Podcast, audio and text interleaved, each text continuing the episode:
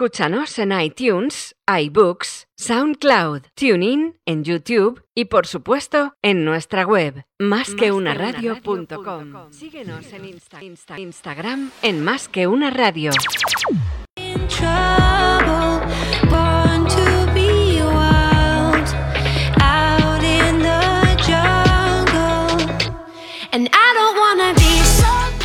Palabra de CFO con Luis Vega en másqueunaradio.com.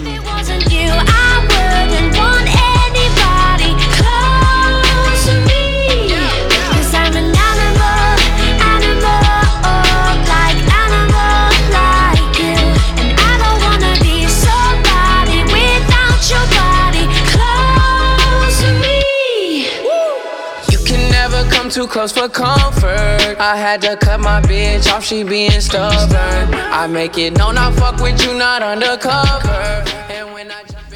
¿Qué tal amigos? Buenos días y bienvenidos eh, a un programa más de Palabra de CFO. He dicho buenos días, pero lo he dicho mal, porque son pasadas las 7 de la tarde, siempre acostumbrado al horario de mañana. Son eh, hoy es día 7 de enero, primer programa del 2021. Lo primero, feliz año y espero que los reyes os hayan traído todo lo que habéis pedido. Nosotros en nuestro caso sí, porque pedimos a Miguel Zaldo Ibarra y mira, plas, por la mañana ya lo teníamos envuelto aquí, desgraciadamente no en el estudio, porque no ha podido ser, pero sí le tenemos al otro lado de, en este caso, de la videoconferencia. ¿Qué tal, Miguel? ¿Cómo estás? Muy bien, eh, gracias por invitarme, Luis. Muchas gracias a ti. Muchas gracias a ti. Bueno, decir de Miguel Zaldo que es director financiero de, de, los que se le ocurran de verdad, porque ha dado la vuelta al mundo varias veces y de eso queremos hablar con él hoy, que nos explique un poco cómo es la figura del director financiero fuera de España. No sé si decir expatriado está bien, ahora se lo voy a preguntar a él para que me corrija si me equivoco. Y la verdad que hay que tener mucho, mucho valor. ¿eh? Hay mucha gente que quiere salir, pero luego son pocos los que lo consiguen porque no es nada fácil. Decirle Miguel que además tuvo la grandísima fortuna, Miguel, de ser mi compañero de, clase. Eh, Miguel, eso te marcó, ¿no? En tu vida, me imagino. Sí, sí, sí, fue un antes y un después, desde luego. Y si soy, estoy donde estoy es por haberte tenido al lado en el pupitre de al lado. Oye, lo que yo no recuerdo nunca, jamás es que dijese, oye, yo de mayor voy a ser director financiero. Eso yo no lo he oído en mi vida, así que dime cómo has acabado ahí. Bueno, es que como hablamos de fútbol no llegamos a la conversación más más profesional. Pues mira, la, verdad es que yo siempre quise, quise dedicarme al, tema empresarial. Mi padre había trabajado en temas de banca, aunque no era economista como yo. Y, bueno, eh, sí que me, siempre me, atrajo ese, es mundo financiero, ¿no? Eh, y bueno, al final acabé como director financiero que te da la posibilidad de trabajar en finanzas sin ser en banca y con la posibilidad de trabajar en múltiples eh, sectores. ¿no? eso es verdad, cuando terminas de, la carrera, como me pasa a mí, pues tienes una amplia gama de, profesiones, eh, pero bueno, al final te vas dirigiendo poquito a poco, porque esto también es de especialidades, ¿no? como el tema de la medicina. Al final tú lo que empezaste es también, veo como analista, como controller, eh, trabajaste en banca, en empresas eh, de asesoría financiera y al final has ido ya centrándote en el mundo de la dirección financiera pura y dura. ¿Ahí llegas porque te apetece o, vas te va llevando el camino? Bueno, al final es, una, mezcla de dos, ¿no? Eh, vas viendo las oportunidades que te surgen y, vas tomando tus decisiones en función a eso, ¿no? Eh, lo cierto es que sí, sí empecé en banca, que era en un principio lo que me atraía, ya te, por lo que te comentaba, por, por mi padre y demás, pero bueno, luego lo que sí vi que efectivamente, pues eh, banca... Eh, analizabas mucho, veías muchos temas puramente financieros, pero me faltaba un poco la experiencia de la esencia del día a día de lo que es llevar un negocio. Y eso lo ves pues a través de, de un departamento financiero ya de una empresa. Por decir para la gente que no te conozca, eh, la poquísima gente que no te conoce, eh, has trabajado en BNP eh, Paribas, en Partners, transmisión y luego ya empiezas a esas empresas que yo creo que te van a marcar un poco, ¿no? Que son Accenture, Acciona, donde estuviste de director financiero eh, y administración. Ya te vas a Chile en ese momento y luego ya eh, te vas Grupo Advi, que es una constructora yo creo que de las mejores, ¿no? De las más nombradas eh, en Bogotá. En fin, ahí empieza ya un poco tu periplo fuera. Has estado también en Luis Berger Internacional en Panamá. Y ahora estás en España de nuevo, ¿no? Has eh, decidido volver. Pero vamos eh, paso a paso. Después de los primeros años, eh, desde Acciona, ¿cómo te da el punto y cómo se hace eso de decir, oye, tenemos un trabajo para ti en la provincia de Concepción, que tú me imagino que pusiste ahí un poco el plano de España en Google Maps y dijiste, aquí no me sale nada, que esto está en Chile. Cuéntanos cómo, cómo surge eso.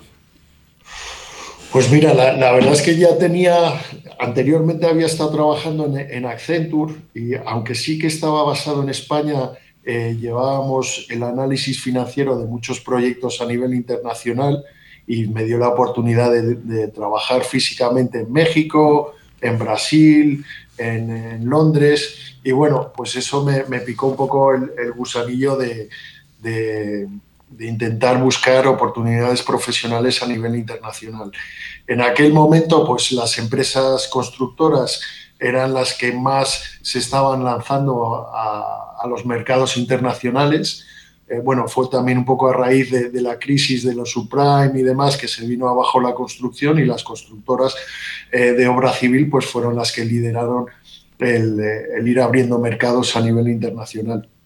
Y por eso acabé con Acciona, ¿no? En un principio me incorporé con ellos aquí en, España y luego pues levantando el dedo, oye, que yo me quiero ir, que yo me quiero ir.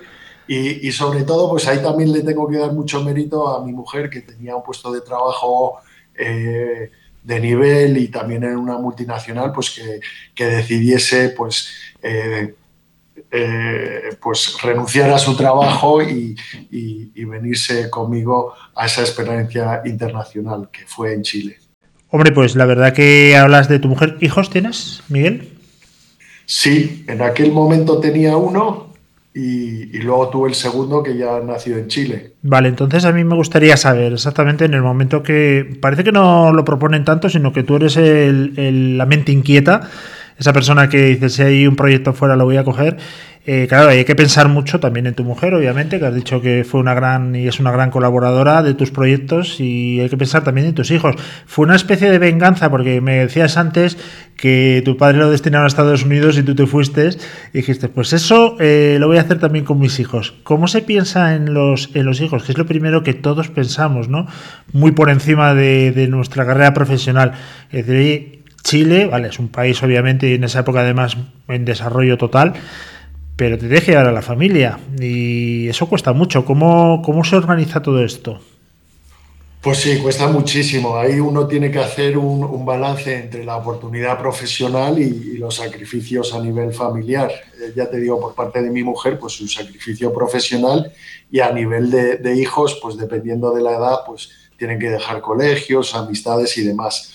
Eh, pues al final nunca es una decisión de uno mismo tiene que ser una, una, decisión que tome la familia en su conjunto, ¿no? Porque eh, pretender irte de país y más allí tan lejos, cruzar el charco sin tener, digamos, el ok eh, de la familia, pues, pues eso es un riesgo enorme. Entonces, pues todas esas decisiones las tomamos en conjunto y, y convencidos de que era la mejor decisión. Para la gente que se quiere ir fuera, eh, Miguel, sabemos ahora mismo que estamos en un periodo mm, completamente extraño, diferente, pero bueno, vamos a ver que hay un bicho, ¿vale? Eh, ¿Cuáles son los primeros, eh, qué es lo que tiene que tener en cuenta? ¿Qué es lo que para salir de España, es decir, me tengo, salgo, pero esto mm, es imprescindible que venga conmigo? Pues bueno, primero tienes que valorar, por supuesto, tu situación personal, ¿no? Si estás casado, si tienes hijos y demás. Eh, eh, yo creo que si es una situación parecida a la mía, donde tienes eh, mujer e hijos, pues lo que tienes que primero es estar convencido todos ellos de que es una, buena oportunidad. Y luego, pues tienes que mirar muy bien la letra pequeña en las condiciones que te vas, ¿vale? Primero conocer el país al que te vas, conocer con la empresa que te vas y eh, tener muy bien mirado los detalles de las condiciones en las que te vas. Eh, ¿Vale? Porque a mí, por ejemplo, todo el mundo me decía, Sudamérica es muy barato, el sueldo ahí te, te, va a resultar el doble y bueno, luego no es tan así. ¿Por qué no es tan así? Porque primero, la educación no es como aquí, es privada o privada. El, meter a tus hijos en un colegio público pues no es una, una, opción académicamente atractiva. Entonces, pues eso tiene un mayor coste. La sanidad, pues allí no es pública. O hay una sanidad pública en la que esperas nunca estar en la situación de tener que recurrir a eso, con lo cual es sanidad privada y muchísimo más cara que la de aquí en España.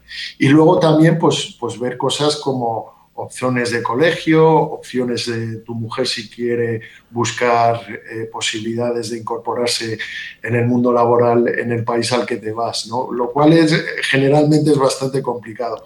Entonces yo te diría que lo primero es, es mirar el detalle de todas esas condiciones y, y qué alternativa tienes al, al país que te vas. Bueno, siempre que, en este caso, cuando fuiste a Chile, en la primera experiencia ya de, de expatriado, ¿está bien dicho, Miguel? ¿Cómo? ¿Expatriado, se puede decir? Bueno, expatriado yo creo que depende de la empresa con la que te vas. En, en Acciona expatriado significaba, conllevaba unas condiciones económicas. Eh, expatriado, eh, lo que ellos llamaban hace unos años, eran unas condiciones eh, idílicas que yo creo que hoy en día cada vez son más difíciles de repetir, en donde te mantenían un sueldo en España incluso te podían incluso pagar un alquiler por mantener tu casa y luego en paralelo te daban obviamente un sueldo y unas condiciones en el país de, que, te, que te mandaban. Eso hoy en día pues es más complicado. Eh, yo no me fui en esas condiciones que llamaban de expatriado, me fui en unas condiciones que llamaban de desplazado, ¿vale? En donde efectivamente pues las condiciones económicas eran favorables, eh, te ayudaban con una casa a nivel local, pues el ayudarte a pagar un cierto rango de alquiler. Eh, por supuesto, te pagaban el tema de, del seguro médico de toda la familia y luego también iba aparejado pues, un cierto número de vuelos al año de vuelta a España. Eso es lo que ellos llamaban eh, desplazado y no era expatriado porque no, no mantenía un sueldo en España. ¿no? Uh -huh. En el momento que coges el avión, yo me imagino, no sé si, si a lo mejor vas tú primero de avanzadilla o directamente vais toda la familia, ¿en qué momento eh, dices quiero volver a España? Eh, ¿Te pasa eso en el primer mes o eso no pasa? No, yo creo que no. El primer mes va uno con muchísima ilusión y demás yo creo que cuando uno realmente empieza a hacer balance de que si ha tomado una buena decisión, es ya cuando estás plenamente metido en el día a día, eh, tanto a nivel profesional como el, el, día a día de donde estás viviendo. Ya tienes a los hijos en el colegio, ya tienes la, la casa alquilada, ya estás plenamente integrado en el trabajo del día a día de la empresa y ahí es donde realmente valoras qué cosas has perdido, qué cosas has ganado y realmente ves si, la decisión en un principio es positiva, ¿no? Eh, pues cómo va funcionando el trabajo con tus compañeros, si el proyecto es realmente interesante, eh, luego si tus hijos pues están encajando en el colegio, están contentos y luego por supuesto también tu mujer está contenta, está empezando a hacer amistades a nivel local y la ves que, que, que está satisfecha. Ahí es cuando realmente ya haces ese balance. ¿Cuánto tiempo pasa en aclimatarte? Chile, la verdad es que la barrera del idioma es importante porque no la tienes y eso hace que el acercamiento sea rápido, ¿no? Pero ¿cuánto tarda una persona en aclimatarse a otra cultura, sobre todo que no estás en Europa? Porque en Europa tienes ese comodín, por ejemplo, en Londres, decir, bueno, me cojo un avión y el fin de semana lo paso en mi casa. Ahí no, ahí ya te vas y sabes que vas a volver pocas veces al cabo del año. ¿Cuánto tardas en, en sentirte medio chileno? Pues mira, yo creo que también depende de la, de la, persona, ¿no? Si ya has tenido experiencia internacional anteriormente, si eres una, una persona de mente abierta y flexible, eh, pero bueno, yo diría que mínimo, mínimo de tres a seis meses en realmente adaptarte. Sí es cierto que no hay una barrera eh, de idioma, como bien dices, pero sí hay una diferencia cultural que a veces eh, perdemos la perspectiva. En España pensamos que a lo mejor porque hablan español eh, son iguales que nosotros. Y, ahí te vas dando cuenta que, empieza a haber diferencias que, que, vas descubriendo día a día. puede ser pues la, la, forma de entender ciertos conceptos, la forma de, de trabajar, son pequeños detalles donde te vas dando cuenta que, bueno, que hablan tu mismo idioma, pero, pero hay diferencias, hay diferencias. Tú eres un director financiero y además eh, de operaciones en servicios corporativos, porque mm, recursos humanos, legal, compras, licitaciones, IT, bueno, eso pasa mucho también, ¿no? En muchas direcciones financieras. Claro, llegas a Chile y, por ejemplo, legal, recursos humanos y contabilidad, eh, dices, bueno, es lo mismo, pero no es lo mismo. O sea, ahí me imagino que también debe ser complicado, ¿no? Jolines, pues sí, uno de los atractivos de irte fuera del país es porque efectivamente eh, eh, te amplían tus responsabilidades. eres acciona, estás al sur de Chile y obviamente el cometido que te dan siendo un puesto eh, de responsabilidad y de confianza, porque si mandan a alguien de fuera para una dirección financiera o una dirección general es porque eres alguien de confianza, entonces te amplían, digamos, generalmente tus responsabilidades a lo mejor a lo que sería un cargo similar dentro de España. Y entonces te toca tocar muchas ramas. Ahí tienes que, que aprender a nivel contable, pues, pues te das cuenta que resulta que en Chile tienen balances de ocho columnas. Y dices, ostras, ¿y eso qué es? Pero bueno, al final la, esencia es lo mismo. Eh, lo que sí tiene muchísimas diferencias es el tema de impuestos, ¿no? su tratamiento y demás, que eso es importante desde un principio empaparse bien. Pues ahí dependes de tu equipo local que te tienes que apoyar mucho y, bueno, empresas grandes como Acciona y demás siempre también cuentan con sus asesores, sus, sus auditores y demás, pues que te tienes que empapar enseguida eh, de, la, de, la, normativa y de las peculiaridades que tiene cada uno de los mercados, ¿no? Eh, eso te tienes que hacer con ello en, en los primeros meses. Estamos hablando del año 2013-2014. ¿Qué nota le pones a tu estancia en Chile y, a la experiencia y cómo se adaptó tu familia? Pues a nivel de proyecto muy interesante, eh, a nivel de experiencia, pues eh, la verdad es que una de las cosas que nos sorprendió, eh, a mí los chilenos hice buenísimos amigos, de hecho incluso ya tenía antes de irme a Chile amistades, pero el sur de Chile se hizo un poco duro, primero por el clima, es, eso te, recuerda a una especie de, Alemania. Hace muchísimo frío, llueve muchísimo. Al principio cuando llegamos ves todo verde, unos pinos enormes, dices, joder, qué maravilla. Pero luego ya cuando llega el invierno y te pasas cuatro semanas sin parar de llover, dices, ostras, esto ya no mola tanto, ¿no? Eh, entonces el clima se hizo muy, muy duro y luego la gente, eh, los chilenos, tiene su forma de ser, eh, a diferencia pues, del concepto que tenemos en España del latino, eh, que tiene más chispa, que es más abierto y demás, pues los chilenos al final no, son tan así, eh, son gente más fría, más cerrada. Ya te digo, son un encanto de personas, pero bueno, sí que eso aprendes cuando estás ahí.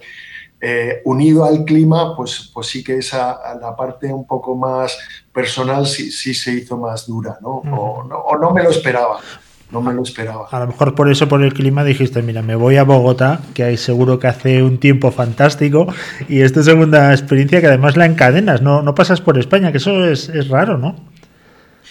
Pues sí, la verdad es que sí. En, un principio, pues eh, me surgió esta oportunidad, me llamaron, porque sí es cierto que una vez que ya estás en Latinoamérica, por lo menos en aquel momento, pues ya, ya eres un target interesante para otras empresas porque ya estás allí, ya estás funcionando, ya saben que, te has adaptado bien a, a la idiosincrasia del local y entonces pues me surgió la oportunidad ya esta vez no siendo director financiero de un proyecto importante, sino ya una dirección financiera de un país completo. En, este caso era con ASBI y, en Colombia.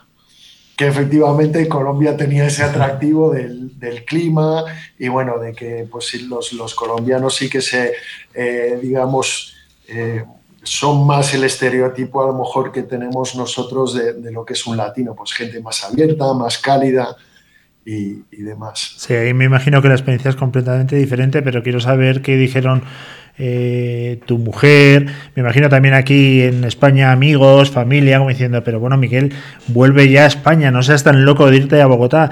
Esto es como las startups que tu familia te dice al principio, no lo hagas, estás loco, luego te dicen cómo hay que hacerlo y cuando ya triunfas te dicen, ves, y te lo decía yo, que debes hacer perfecto. ¿Eso cómo funciona?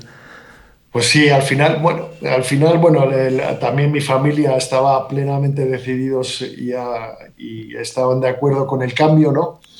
Eh, sí que es cierto, pues que Colombia tiene una connotación eh, un tanto diferente y, es cierto que pues, mis amigos, amistades y me decían, jo, estás loco, te vas a ir a Colombia con lo que pasa allí y demás, pero bueno, luego al final no era para tanto, eh, sí que teniendo unas, unas pequeñas precauciones, pues se, vive bien. La verdad es que ganamos en calidad de vida muchísimo porque no es lo mismo vivir en una ciudad provincial al sur de Chile que ya en una capital como es Quito, eh, digo, perdón, Quito como Bogotá, que ya te ofrece todo tipo de, de cosas que te ofrece una gran ciudad. ¿Y tu mujer, como te decía, y tu familia directa, cuando hiciste las maletas, lo vieron bien? ¿Te apoyaron o pusieron cara? Sí, sí, me apoyaron completamente. Si no, no me hubiese marcado en ese cambio. Oye, luego vas a Panamá, que eso a todos los que nos gusta tener paraísos fiscales y los que tenemos dinero y la gente el taco como nosotros, pues eh, Panamá siempre es un sitio súper agradable. Ahí te vas a una super empresa, a Luis Berger Internacional, una empresa americana. Eh, me imagino que el reto es importante, ¿no? Ahí, ¿cuál es la diferencia? Cuéntanos, ¿Panamá es el mejor sitio de los tres en los que has estado para trabajar o, no? Eh, a mí Panamá, desde luego que me encantó, tiene varios atractivos. Eh, ya esta vez era un puesto regional, ya, era, ya tenía un cargo a nivel Latinoamérica, entonces la base era Panamá. Panamá como país pues tiene mucho atractivo porque a nivel de Centroamérica es de los países más estables está muy en la esfera de Estados Unidos, tiene la moneda oficial, es el dólar, y toda esa estabilidad y, demás, pues le hace un, foco dentro de la región. ¿vale? Luego también es un hub a nivel de, empresas, hay muchas eh, headquarters que están puestos en Panamá, y luego tienes unas comunicaciones estupendas de aviones con el resto de Latinoamérica. Tienes un montón de vuelos directos, por supuesto, a Colombia, a Chile, a Argentina, a España, a México, tienen un montón de vuelos eh, directos y eso lo hacía muy atractivo. Luego a nivel de país, pues sí que la cultura es un pelín diferente, porque ya es Centroamérica, ya es calor, ya es playa, ya es eh, palmeritas y demás pero bueno, eh, sigues encontrando muy buenos profesionales y, grandes empresas, ¿no? Entonces a ese nivel, pues cuando pues la experiencia es, muy positiva, ¿no? Sí, pero aquí ya te está picando. El ritmo, es un poco diferente. sí, eso, eso nos dicen. Eh, pero aquí ya te pica, aquí ya te pica obviamente España. Ya tenías en la cabeza, yo creo, volver casi casi desde que pisaste suelo panameño, ¿o no? Sí, justo, justo. Ya, ya, se volvió mi, ya se volvió mi familia, ya se volvieron mis hijos, mi mujer, ya consiguió trabajo de vuelta en España porque las vueltas nunca son, no son fáciles. Y entonces, bueno, ahí estábamos en la tesitura de, de si que mi familia se, iba a Panamá conmigo o yo me volví a España y finalmente, pues efectivamente ya me volví para España. Eh, no por un tema profesional, sino más por un tema eh, personal. Eh, bueno, mi mujer había conseguido un trabajo eh, que le, divertía y le interesaba, y luego ya, ya los hijos a partir de cierta edad también es bueno empezar a darles una, una, estabilidad.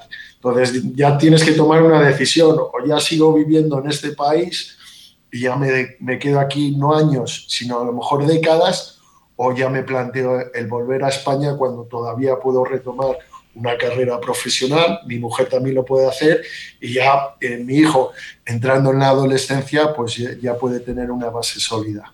Y otro día y tomando un café, si te parece, fuera de micrófono, me cuentas cómo fue entonces tu estancia en Panamá eh, sin la familia en el Caribe, porque también tiene que ser interesante, pero bueno, eso, eso para otro programa.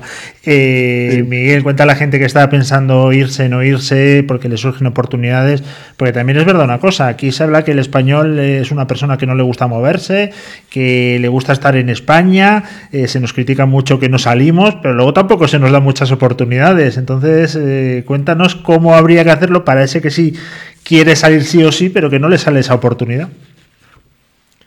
Eh, pues cómo buscarse esas oportunidades. Hombre, eh, sobre todo yo creo que hay que buscar empresas que tengan ese perfil marcadamente internacional, que es el, en mi caso, ¿no? Hoy en día yo creo que las grandes constructoras españolas, los Accionas, los FCCs, los ACS, los Técnicas Reunidas y demás, deben tener la mayoría por encima de la mitad de su facturación ya proveniente de, de, su actividad internacional. ¿no? Y de esas, pues yo las conozco más, pero hoy en día cada vez más las empresas pues tienen un, alto componente internacional. Sería centrarse en, en esas empresas. Yo creo que como primer punto de partida. Generalmente los puestos de confianza, aunque sean eh, eh, fuera de los países, los suelen seleccionar en la matriz. Es decir, yo me quiero ir a, Estados Unidos para un puesto de director financiero. Lo más seguro es que ese puesto de director financiero lo, seleccionen en España. Entonces, en la búsqueda debería ser en empresas españolas con un marcado actividad eh, internacional y luego centrarse la búsqueda aquí en, sus sedes, por así decirlo. ¿Cómo es eh, recibido un jefazo español en Sudamérica? Porque claro, me imagino, obviamente cada país, cada empresa y cada persona es diferente, eso está claro. Pero ¿cómo, cómo reciben? Eh, ¿O reciben como el colonizador o reciben con los brazos abiertos? Mm, no sé, cuéntame. Pues al principio con con mucha expectativa de efectivamente qué actitud va a tener. ¿Va a ser el colonizador? ¿Va a ser una persona que se adapte un poco a nivel internacional, a la, idiosincrasia a nivel local? Siempre con mucha expectativa, ¿no? Eh, mi experiencia me dice que ahí tienes que tener un equilibrio entre lo que es, eh, digamos, el, español y una pequeña adaptación a cómo funcionan en, el país. No, no, no, puedes ir 100% mentalidad española, yo voy a, conseguir que ellos trabajen el resto a mi ritmo y a mi forma de trabajar, eh, sino tiene que ser una, combinación. Y para ir terminando, Miguel, cuéntanos eh, siempre cuando se leen libros de otras personas que han hecho algo, lo que intentas es aprender de sus errores, es decir, ellos te ponen encima de la mesa, mira, cometí estos errores, pues mm, dice, tomo nota, tomo nota para no meter la pata. ¿Qué es lo que recomendarías a la gente que va fuera a Sudamérica a enfrentarse por primera vez a un trabajo fuera de España? Aquellos aspectos que dices, si yo hubiese ido otra vez, tendría cuidado con esto, con esto y con esto. Pues mira, un poco lo que te comentaba, leer muy bien la letra chica de las condiciones en las que te vas, eh, mirar luego a nivel local muy bien pues, qué tipo de colegios hay, qué tipos de casas hay, el tema de, la seguridad social o el seguro médico, que aquí lo damos por hecho, eh, mirarlo muy en detalle. Y luego otra recomendación, a nivel de adaptarte al trabajo localmente, tienes que tener un doble equilibrio entre el, el informar a la matriz y el tener también un, poco de de,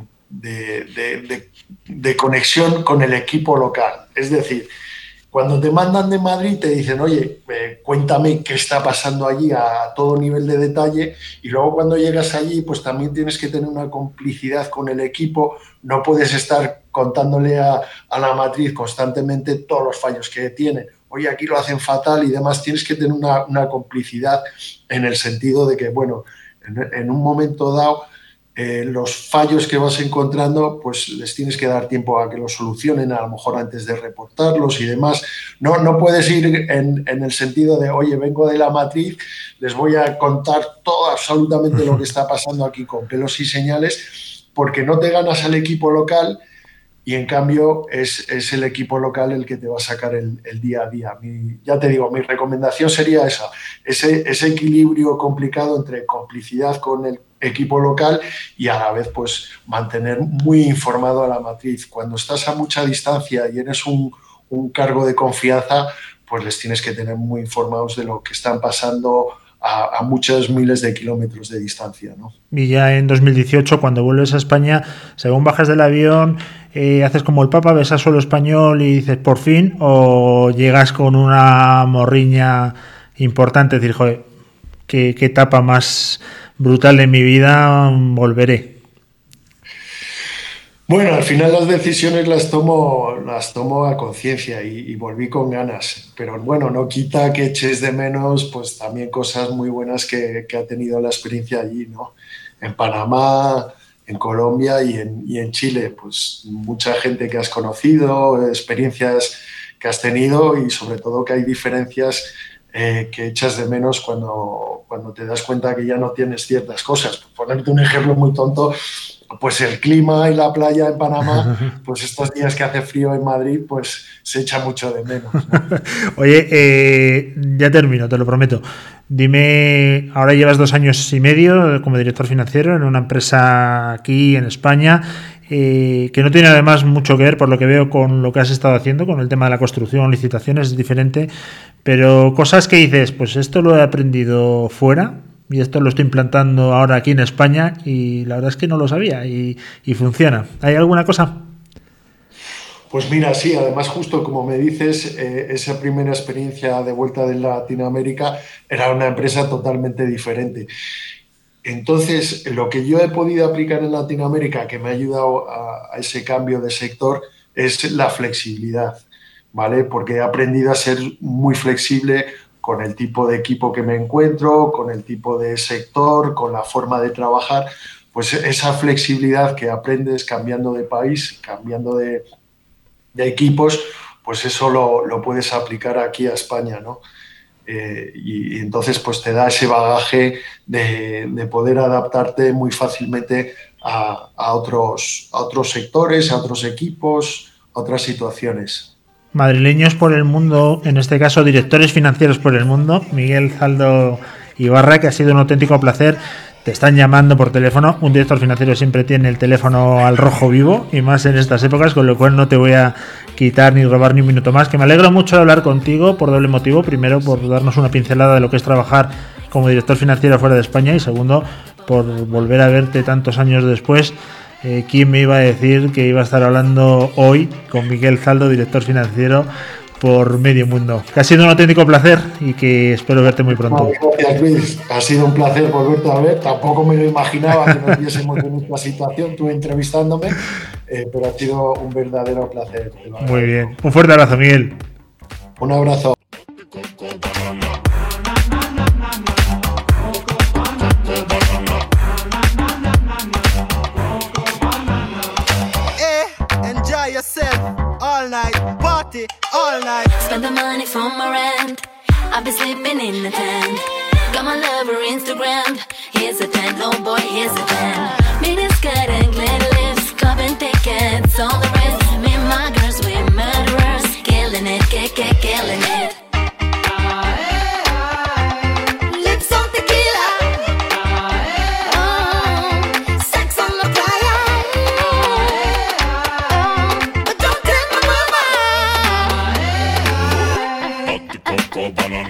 Bueno, pues experiencias eh, de director financiero trabajando fuera de España, que también creo que son pues muy constructivas para la gente que esté pensando en esa oportunidad.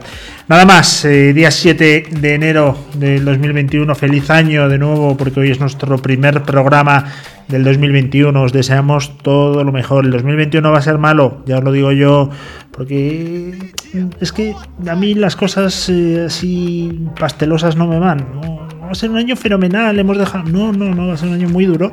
Pero no quiere decir eso que no lo vayamos a disfrutar. Se puede disfrutar en un año duro, por supuesto que sí. Eh, volvemos en más que una radio.com. Tenéis toda la programación en la página web y nos podéis seguir a través de LinkedIn, sobre todo, y otras redes sociales.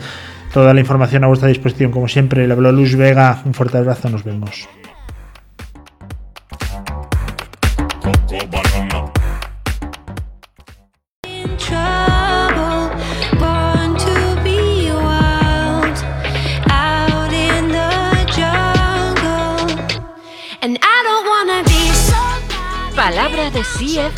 Con Luis Vega en. I